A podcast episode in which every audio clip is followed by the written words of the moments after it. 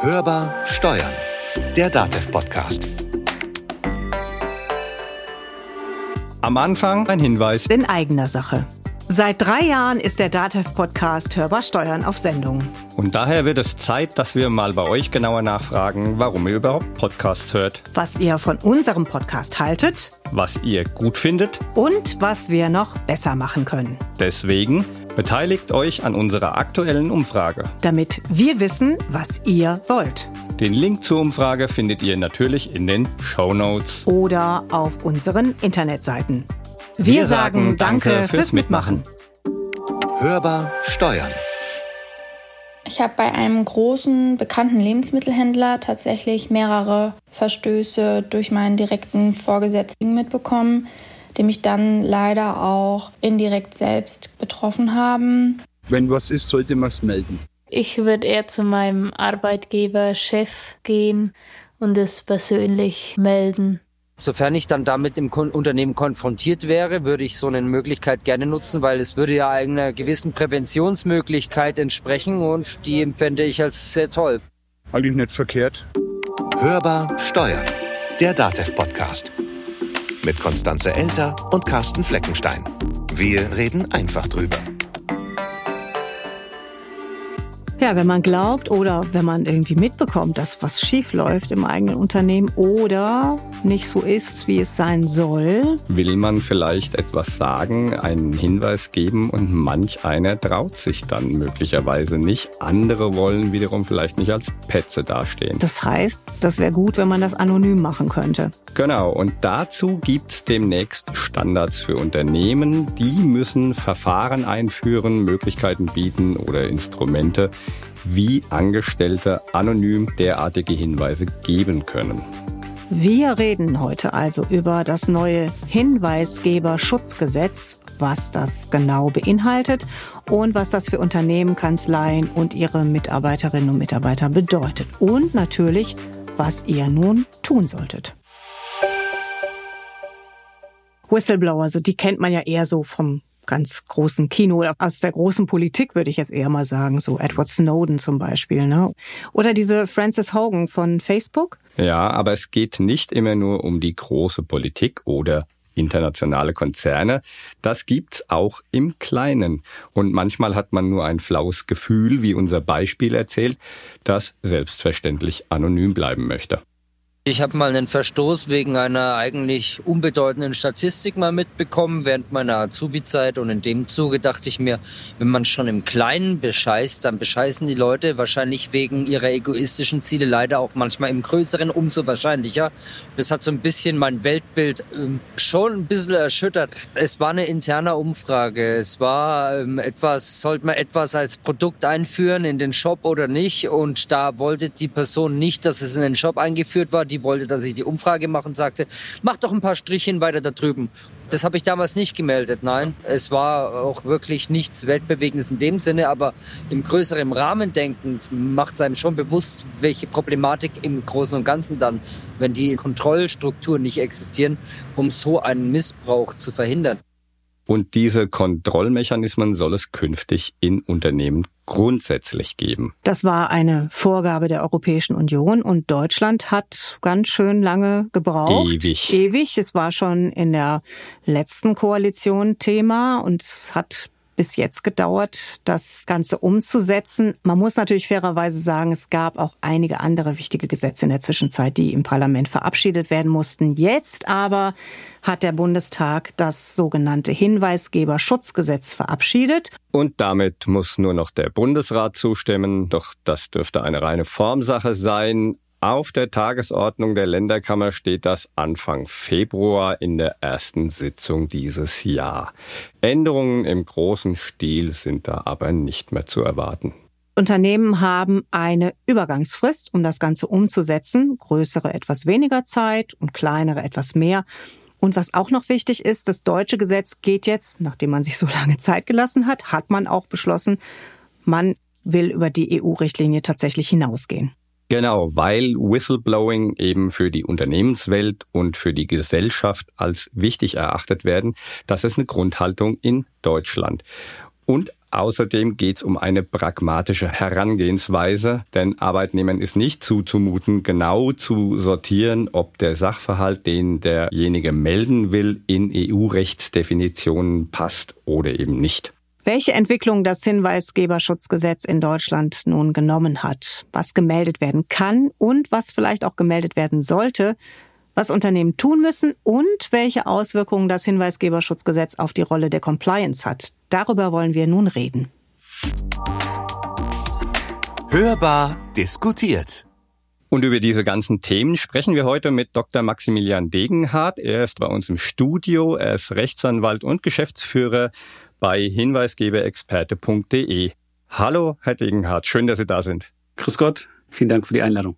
Warum hat es denn so lange gedauert, dass Deutschland sogar bei den Mitgliedstaaten dabei war, gegen die die EU-Kommission dann ein Vertragsverletzungsverfahren eingeleitet hat, weil die Richtlinie nicht rechtzeitig umgesetzt wurde? In der letzten Koalition, in der großen Koalition, da war das Gesetz schon so weit, dass man es eben auch das Gesetz im Bundestag geben konnte. Aufgrund interner Koalitionshändelings, Deals letztlich äh, wurde verzichtet, dieses Gesetz durchzusetzen und zum Ende des Gesetzgebungsverfahrens zu bringen. Die jetzige Koalition ist da einen Schritt weiter. Denn ähm, anders als in der letzten Koalition, als noch die CDU sozusagen das Zünglein an der Waage war, haben wir jetzt Parteien, die sämtlich und unisono dafür sind. Und deshalb ist diese Koalition jetzt einfach in der Lage, das auch zu verabschieden. Wenn wir uns jetzt die Möglichkeiten angucken, die Hinweisgeber geben können, welche Bereiche sind davon betroffen, wo können Hinweise überhaupt gegeben werden? Grundsätzlich sieht das Gesetz vor, dass ähm, Hinweise betreffend äh, Sachverhalte, die Gesetzesverstöße betreffen oder Ordnungswidrigkeiten, Tatbestände erfüllen, gegeben werden können. Man wird aber im Interesse der Unternehmen da pragmatischer vorgehen und über das Gesetz hinausgehen müssen und den Hinweisgebern, den Mitarbeitern die Möglichkeit geben müssen, ja, sämtliche Sachverhalte letztlich melden zu können. Die können ja nicht jedes Mal im Gesetz nachgucken, ist das jetzt falsch oder nicht? Ganz genau. Die können da schwer eine, eine eigene Einschätzung treffen.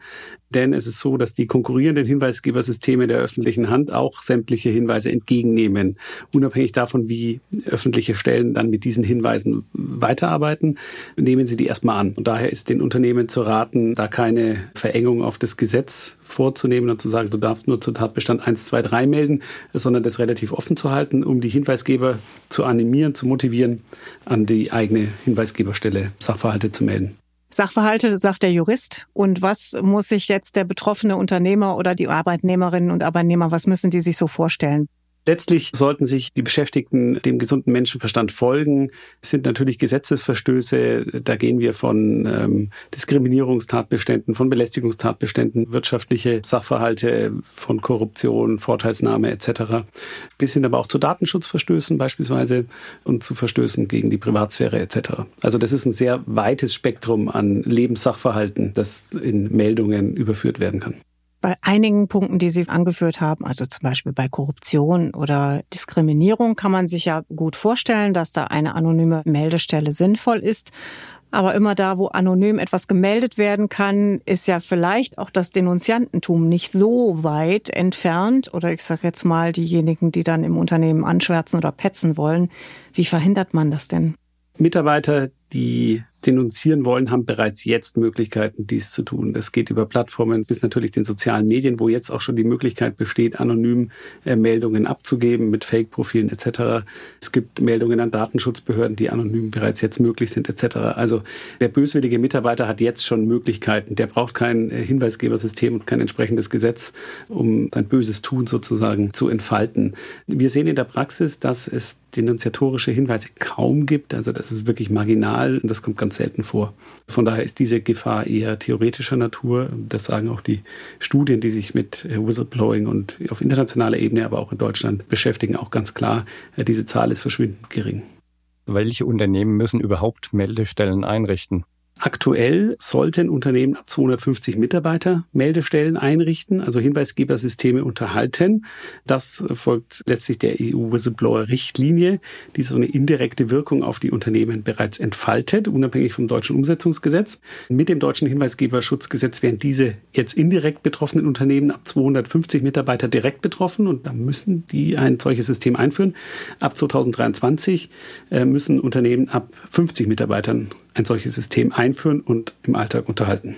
Das sind jetzt Größenangaben. Gibt es auch hinsichtlich der Rechtsform Vorschriften, wer jetzt da ein Meldewesen einrichten muss oder nicht?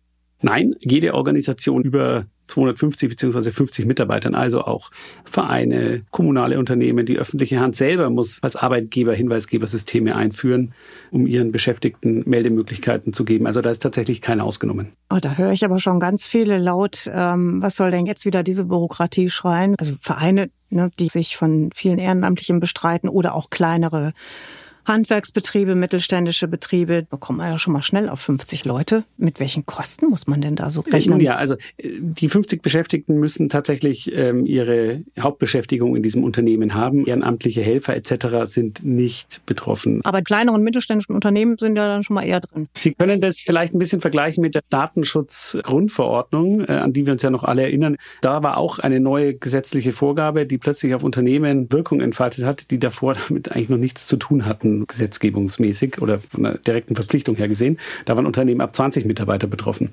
Das Ganze ist eine gewisse Analogie jetzt äh, beim Hinweisgeberschutzgesetz, nur dass eben Unternehmen ab 50 Mitarbeitern und Beschäftigten betroffen werden. Das ist eine relativ kleine Anzahl. Wenn wir jetzt mal zu den Prozessen kommen, bei 50 Mitarbeitern ist relativ schnell erfahrbar, wer da so einen Hinweis abgesetzt hat. Und Repressalien sollen ja untersagt werden.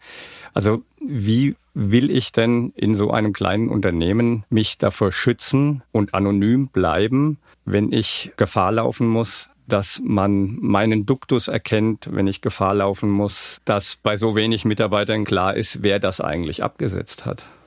Das ist eine Schwierigkeit und eine Komplexität, äh, die sich da für die Unternehmen ergibt, äh, natürlich. Aber es liegt auch ein Stück weit in der Natur der Sache. Umso spezifischer ein Hinweis ist, umso spezifischer lässt sich der Hintergrund des Hinweisgebers auch in einem Großunternehmen herausfinden. Auch bei Audi ist der Motoreningenieur, der den Motor XYZ bearbeitet und dafür eine Softwarekomponente zuständig ist, zumindest die Abteilung, ähm, ist irgendwann identifizierbar aufgrund des abgegebenen Sachverhalts. Aber Ihre Beobachtung ist natürlich äh, richtig. Unternehmen mit 50 Mitarbeitern, mit 60, mit 70 Mitarbeitern tun sich schwer, da eine unabhängige Meldestelle im Unternehmen zu integrieren.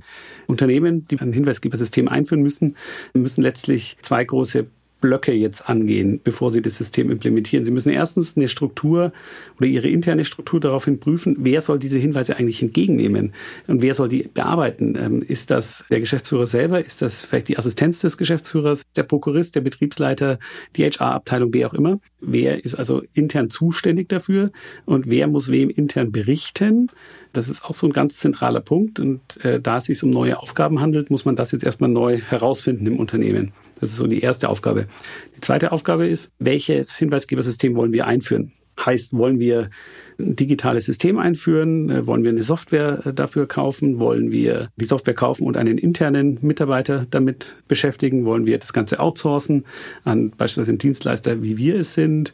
Wollen wir ein digitales System und telefonische Meldemöglichkeit haben? Wollen wir nur postalische Erreichbarkeit haben? Alles ist möglich. Das Gesetz sieht nur vor, dass mindestens ein Meldeweg gegeben sein muss, über den der Hinweisgeber seinen Hinweis vertraulich abgeben kann. Das heißt, es würde auch reichen, eine E-Mail-Adresse anzugeben Hinweisgeberstelle at Unternehmen xy.de beispielsweise, über die der Hinweisgeber dann ähm, ja vertraulich äh, E-Mails senden kann, die dann zur Hinweisgeberstelle kommen, um dann dort bearbeitet zu werden. In der Praxis ist genau dieses Beispiel aber kaum praktizierbar, denn die Hinweisgeber wollen in der Regel Anonymität und äh, E-Mail und Anonymität ist dann schon wieder schwierig. Dann muss der Hinweisgeber sich eine Fake-E-Mail-Adresse beschaffen, äh, muss per E-Mail kommunizieren mit dem Unternehmen. Das ist dann komplizierter. Und wenn wir sehen, dass der Hinweisgeber Arbeitgeber auf der gleichen Seite zur öffentlichen Hand gehen kann und da über ein digitales System melden kann, ist dieser Weg eigentlich auch kaum praktikabel. Also die Unternehmen müssen um Strukturen schaffen, wer ist zuständig für die Entgegennahme von Hinweisen und für die Bearbeitung von Hinweisen und über welche Kanäle soll der Hinweisgeber eigentlich melden können. Deshalb äh, müssen sich Unternehmen genau diese zwei Schritte jetzt erstmal anschauen, um dann zu entscheiden, wie sie es machen. Bei der internen Meldemöglichkeit ähm, ist auch zu beachten, dass diese Meldestelle, die man intern hat, also dass die Person, die intern bestimmt wird oder das Gremium, das intern bestimmt wird, um Hinweise entgegenzunehmen und zu bearbeiten, unabhängig sein muss. Wer soll denn das sein ja. im Unternehmen? Klar, wer ist denn unabhängig? Ja, ja als äh, Werden ja alle bezahlt, ne? Ja. Ganz genau. Und je nachdem, wer mit wem verbandelt ist, ne? also einen Stimmt. guten Kontakt Kontakt zur Geschäftsführung und schon ist es gar nicht mehr so anonym, wie es eigentlich sein müsste. Ganz genau. Und man kann vielleicht abstrakt sagen, wenn das Unternehmen überlegt, einen ja schon Beschäftigten, einen internen mit diesen Aufgaben zu betrauen, dann sollte diese Person zumindest einen Überblick haben über die Unternehmensstrukturen. Die sollte wissen, wer wo sitzt. Wenn der Hinweis nämlich bei ihr eingeht, muss diese Person Informationen einholen, Informationen weitergeben. Die muss also wissen, was passiert eigentlich im Unternehmen. Also die muss schon länger da sein. Die muss gewisses Vertrauen genießen bei den übrigen Beschäftigten, was gerade bei kleineren Unternehmen komplex sein wird, weil der Hinweisgeber Gesetzgeber weiß ja, wer den Hinweis bearbeitet. Und wenn diese Person nicht über alle Zweifler erhaben ist, dann wird der Hinweisgeber vielleicht sagen, bei dieser Person ist mein Hinweis eigentlich gar nicht so gut aufgehoben. Ich gehe lieber zur öffentlichen Hinweisgeberstelle und gebe meinen Hinweis dort ab, weil die Frau Müller, die geht eh jeden Tag mit dem Chef essen und dann ist das sofort in sozusagen in schlechteren Händen. Sie haben schon öfter jetzt die öffentlichen Stellen angesprochen. Wäre das denn nicht einfacher gewesen? Man würde jetzt sagen, so, wir haben jetzt die öffentlichen Stellen und da könnt ihr das melden und dann hätten die Unternehmen den bürokratischen Aufwand und diesen internen Aufwand auch nicht oder auch die Kosten, die damit entstehen. Was hätte denn jetzt dagegen gesprochen, das einfach öffentlich abzuwickeln?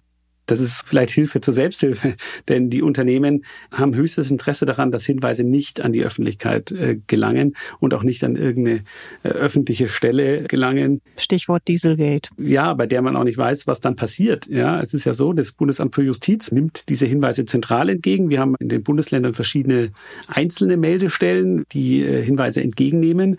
Und was mit dem Hinweis dort passiert, ist ja erstmal unklar. Also der Hinweis geht ein, klar, da wird ein Beamter oder eine Beamtin den Hinweis prüfen und äh, für plausibel halten oder eben nicht. Und wenn sie den Hinweis für plausibel hält, wird diese Person den Hinweis weitergeben ähm, an eine zuständige oder vermeintlich zuständige Behörde.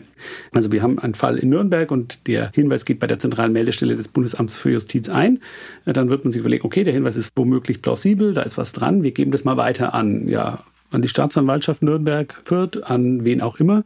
Und in diesem Moment hat das Unternehmen gar nicht mehr in der Hand, ähm, was passiert. Ja, wird dieser Hinweis beachtet oder nicht? An wen geht der?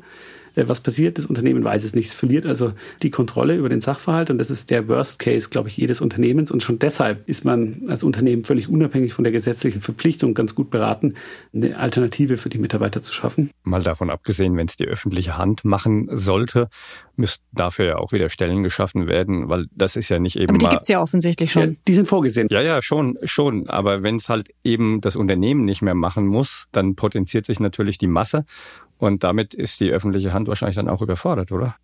Der Hinweisgeber darf Hinweise, wenn sie nicht innerhalb von drei Monaten beantwortet werden, auch an die Öffentlichkeit geben und ist in diesem Zuge arbeitsrechtlich vollumfassend geschützt. Das heißt, ich gebe meinen Hinweis und ich höre nichts drei Monate lang vom Unternehmen oder von der öffentlichen Stelle, darf ich den Hinweis äh, veröffentlichen und bin arbeitsrechtlich voll geschützt. Und das kann auch kein Unternehmen wollen, dass der Mitarbeiter dann auf Facebook den entsprechenden Sachverhalt der Öffentlichkeit preisgibt und dann entsprechende Folgen drohen.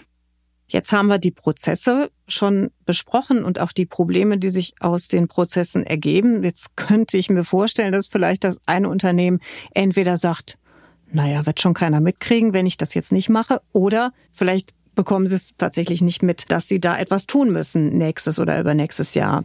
Welche Sanktionen werden denn dann gegen solche Unternehmen erhoben, die sich nicht kümmern? Erstmal für den Nichtbetrieb eines Hinweisgebersystems, für die Nichteinrichtung des Hinweisgebersystems droht eine Strafe bis zu Euro 20.000 und für Ordnungswidrigkeiten im Umgang mit dem Hinweisgebersystem äh, Ordnungswidrigkeiten bis zu Euro 100.000. Also das sind schon knackige Strafen. Naja, 20.000 für Audi wäre jetzt, glaube ich, Portokasse eher, oder? Das schon, aber Audi hat auch schon ein Hinweisgebersystem. So, okay. Ich sag mal, die Unternehmen in der Größenordnung ab 1.500, ab 2.000 Mitarbeiter haben oft eine Compliance-Abteilung und haben oft schon ein Hinweisgebersystem oder eine vergleichbare Meldemöglichkeit für Beschäftigte. Die Unternehmen darunter sind natürlich betroffen. Ähm, es ist auch eine Geschäftsführerhaftungsfrage. Nicht umgesetzte Gesetze, die dann zu Ordnungswidrigkeiten führen, sind schwer mit einer sorgfältigen Unternehmensführung zu verbinden. Von daher sollten die Geschäftsführungen selbst da einen Blick drauf haben, das umzusetzen. Wenn wir jetzt das alles nochmal zusammenfassen wollen, ähm, was sind denn die drei wichtigsten Kernelemente dieser neuen Umsetzung der Richtlinie? Das erste Kernelement ist der umfassende Arbeitnehmerschutz. Mitarbeiter, die Hinweise abgeben, sind arbeitsrechtlich voll umfassend geschützt. Der zweite Kernpunkt Unternehmen ab 250 Mitarbeiter müssen zum Ende diesen Jahres hin Hinweisgebersysteme einführen und auch betreiben. Gerade im Betrieb liegen Tücken. Unternehmen ab 50 Mitarbeitern sind ab Ende 2023 direkt betroffen. Und der dritte Punkt und wahrscheinlich auch für viele Unternehmen der zentralste Punkt ist, ähm, dass Hinweisgeber sich aussuchen können, ob sie zu einer unternehmensinternen Meldestelle gehen oder ob sie zu einer Meldestelle der öffentlichen Hand gehen. Denn auch die öffentliche Hand wird verpflichtet, Meldestellen einzurichten. Das heißt, jeder Mitarbeiter eines Unternehmens darf sich an die öffentliche Meldestelle wenden und Hinweise abgeben. Der Mitarbeiter muss also nicht zuerst sich an das Unternehmen wenden, seinen Hinweis dort abgeben, sondern er kann auch direkt zur öffentlichen Hand gehen. Das ist aber ein ganz zentraler Punkt, denn er setzt die Unternehmen in dieser Sicht unter Druck, den Mitarbeitern eine eigene Antwort zu geben und eine eigene Meldemöglichkeit sozusagen zu geben, damit sie nicht an die öffentliche Hand gehen und der Hinweis letztlich aus der Hand des Unternehmens gleitet. Was erwarten Sie von den geplanten Vorgaben jetzt? Zuerst mal, glaube ich, ist der größere Kontext zu sehen. Ähm, das Hinweisgeberschutzgesetz ist der erste Schritt in dieser Richtung, den die Legislative jetzt anstößt. Im Koalitionsvertrag steht nicht nur, dass man die Whistleblowing-Richtlinie umsetzt, was man jetzt tut mit dem Hinweisgeberschutzgesetz, da steht auch noch mehr. Da steht, es soll darüber nachgedacht werden, wie Hinweisgeber intensiviert werden können, Hinweise abzugeben. Und das ist letztlich eine Entwicklung auch aus den Vereinigten Staaten, wie so vieles im Bereich Compliance. Und deshalb befinden wir uns in dieser Entwicklung noch am Anfang. Das würde aber dem Denunziantentum wieder Tor und Tür öffnen. Man kann es auch genau anders sehen. Viele große Fehlentwicklungen und viele große Skandale wären vielleicht gar nicht so groß geworden, wenn ein Hinweisgeber oder wenn ein Beschäftigter, der äh, das Ganze mitbekommen hätte, sich an eine vertrauensvolle Stelle hätte wenden können, um den Hinweis rechtzeitig abzugeben. Vielleicht ist es ja auch genau umgekehrt. Wenn man es mal positiv betrachtet, könnte es ja sein, oder vielleicht ist es ja demnächst so, dass dann diejenigen, die Hinweise geben, wann und wo auch immer dann nicht mehr als lästige Mitarbeiter oder Petzen oder Anschwärzer betrachtet werden, sondern einfach als diejenigen, die das unternehmerische Compliance-System stützen und die das Unternehmen nach vorne bringen, weil sie eben wertvolle Mitarbeiter sind. Herr Degenhardt, ganz herzlichen Dank, dass Sie bei uns in Nürnberg im Studio waren. Vielen Dank. Der gelebte Hinweisgeberschutz ist also eine Mentalitätsfrage. Das ist, glaube ich, ganz wichtig, dass man das nicht versteht als Petzen oder Anschwärzen, sondern dass dieses Hinweise geben ein ganz wichtiges Element in der Compliance sein kann und wahrscheinlich auch demnächst sein wird. Was außerdem noch wichtig ist, das Hinweisgebersystem, also die Software ist schnell installiert, aber der tägliche Betrieb ist die große Herausforderung. Und hier kann man sich natürlich beraten lassen und gegebenenfalls Hilfe suchen. Mehr dazu in unseren Show Notes. Und denk bitte auch dran, da ist nochmal der Link auf unsere Umfrage. Nicht vergessen, dran teilnehmen, falls ihr das noch nicht gemacht habt. Das war Hörbar Steuern, der DATEV Podcast. Wenn ihr mögt, abonniert uns doch und teilt uns natürlich auch gerne und empfehlt uns weiter. Und wir würden uns sehr freuen, wenn ihr uns im Podcatcher eurer Wahl bewertet. Und wenn ihr uns eine Nachricht zukommen lassen wollt, dann geht das unter podcast.datev.de. Oder einfach und gerne auch nicht anonym unter der Telefonnummer 0800 082 6782 eine Nachricht hinterlassen. Mein Name ist Konstanze Elter. Mein Name ist Carsten Fleckenstein. Wir wünschen euch eine gute Zeit. Bleibt optimistisch. Und hört wieder rein. Hörbar Steuern. Der Datev Podcast.